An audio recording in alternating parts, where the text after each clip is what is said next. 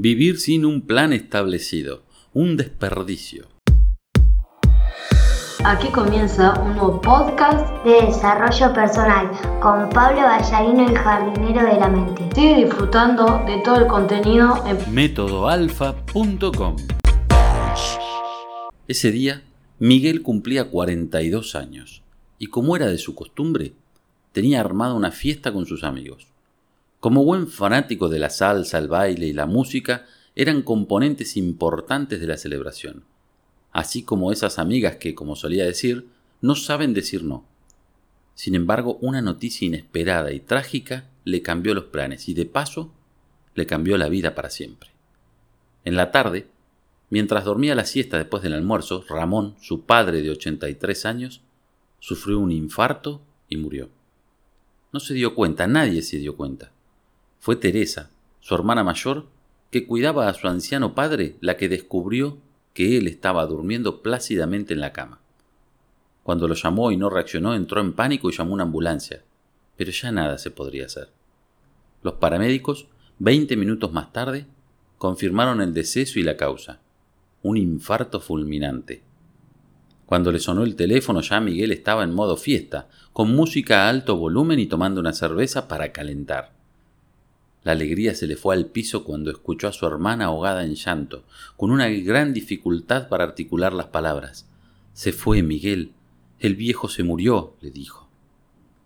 Por unos segundos, Miguel pensó que era una broma de mal gusto, pero él conocía bien a Teresa y sabía que ella era incapaz de algo así, menos con su padre como protagonista. Ni bien terminó la llamada, salió despavorido, como alma que se lleva al diablo. Así fue como salió hasta la casa de su viejo. Ramón era su devoción y Miguel era la devoción del viejo. Parecían hermanos, no padre e hijo, porque eran muy unidos. De hecho, a esa particular cercanía era que la familia atribuía la inmadurez de Miguel, que a pesar de los años seguía comportándose como un adolescente. Nunca quiso asumir responsabilidades, nunca quiso tomar las riendas de su vida. Nunca quiso formalizar una relación con alguna de las novias que tuvo. Lo único que le preocupaba era pasarla bien, divertirse, disfrutar de la vida. Y el viejo, alcahuete, siempre lo secundó, siempre lo respaldó, siempre lo defendió, siempre le brindó apoyo, especialmente económico. Ramón había estudiado ingeniería civil, pero dedicó toda su vida a la docencia en distintas universidades. Se había jubilado con una buena mesada que le bastaba y le sobraba para sus gastos y sus gustos, y claro, para mantener a su hijo consentido de 42 años. Miguel siempre fue la oveja negra de la familia, el único que no quiso estudiar una carrera, aun cuando contaba con el apoyo de sus padres. La verdad fue que el viejo lo crió a su imagen y semejanza y lo llevó por un camino equivocado. Jamás le negó algo al menor de sus hijos, siempre le acolitó sus caprichos y lo blindó contra las críticas. El niño es feliz con la vida que tiene, decía. Por eso, con el fallecimiento de su padre, a Miguel se le derrumbó la vida, literalmente. Lo invadió el pánico, porque sabía que ya no tenía quien lo defendiera, y peor, porque sabía que ahora tenía que enfrentar la vida por primera vez, sí, a los 42 años, y sin estar preparado para hacerlo, la vida le dio un golpe terrible y lo puso frente a las dificultades que había conseguido eludir en el pasado. ¿Y ahora qué voy a hacer? ¿Qué voy a hacer? repetía desconsolado en la sala de velatorio. Ese fue el comienzo de meses muy duros para Miguel, que tras la muerte de su padre era un barco a la deriva en medio de una feroz tormenta. Padeció depresión, los médicos le diagnosticaron gastritis por los desórdenes en la alimentación y los excesos son las bebidas alcohólicas y el cigarrillo. Por fortuna para él, Julián, uno de sus amigos de andanzas, lo arropó y lo protegió. Fue él quien lo llevó al psicólogo y le pagó la terapia que logró sacarlo a flote. Le tocó madurar de un golpe, a las malas, y no pudo soportarlo. Fue el diagnóstico inicial del profesional. Lo que más le llamó la atención fue descubrir que a esa edad Miguel no sabía qué quería hacer con su vida.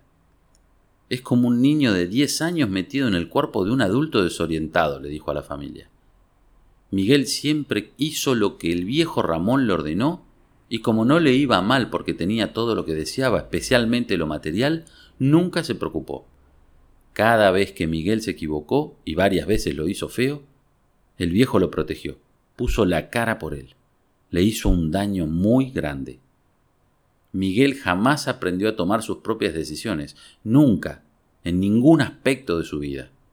Y como Ramón lo llevó por un camino de comodidad, una zona de confort plácida y segura, jamás se preocupó por pensar qué quería hacer en su vida. Lo peor era que tenía grandes talentos, era un buen dibujante, también era un buen cocinero, le enseñó una de sus novias, y un gran jugador de tenis. Pero nunca se comprometió de verdad con nada en la vida, nunca hizo un plan, porque su único plan era pasarla bien cada día y se dejó llevar por los caprichos del viejo y sobre todo por esas amistades que en los momentos más difíciles desaparecieron como por arte de magia. Solo Julián fue fiel y leal por fortuna, aunque su vida no era un modelo. Ver mal a su amigo lo hizo despertar del letargo. De hecho, y aunque estaba casado y tenía una hija preciosa, Florencia, de cuatro años, Julián se dio cuenta de que como Miguel estaba desperdiciando la vida.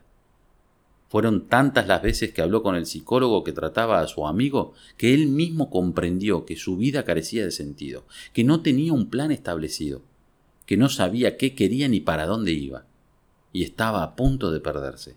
Planificadamente es el séptimo principio del método alfa, el sistema de reprogramación mental, de transformación, de creación de una vida feliz y abundante.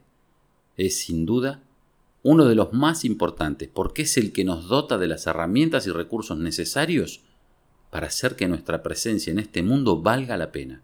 Sí, es el mapa que te guía por la aventura de la vida. Fijar metas a corto, mediano y largo plazo en todas y cada una de las facetas de tu vida es crucial. Es crucial para aprovechar los dones y talentos que nos regala la vida, así como el conocimiento y la experiencia que acumulamos durante el recorrido. Pero no solo se trata de avanzar, sino de medir los resultados, de saber si vamos por donde queremos ir o por el contrario, tenemos que corregir el rumbo. Los planes en tu vida deben incorporar los tres estados más importantes del ser humano el físico, el intelectual y el emocional. Si descuidas alguno, tu vida se descompone. De nada te vale lo que tienes o lo que eres si no estableces un plan que te permita aprovecharlo y sobre todo compartirlo con otros. Vivir sin un plan que se ajuste a tus pasiones simplemente no es vivir. ¿Y tú? ¿Tienes un plan? ¿Sabes cuáles son tus prioridades? ¿Ya identificaste los sueños que deseas cristalizar? ¿Conoces las herramientas y recursos que te dio la vida y que te hacen algo único? ¿Sabes qué debes hacer cada día para avanzar en tu propósito? ¿Ya creaste el sistema que te permita avanzar, crecer de manera consistente e intencional? Que no te ocurra lo del pobre Miguel. Aquí finaliza este podcast del jardinero de la mente. Sigue disfrutando de este y otro contenido en métodoalfa.com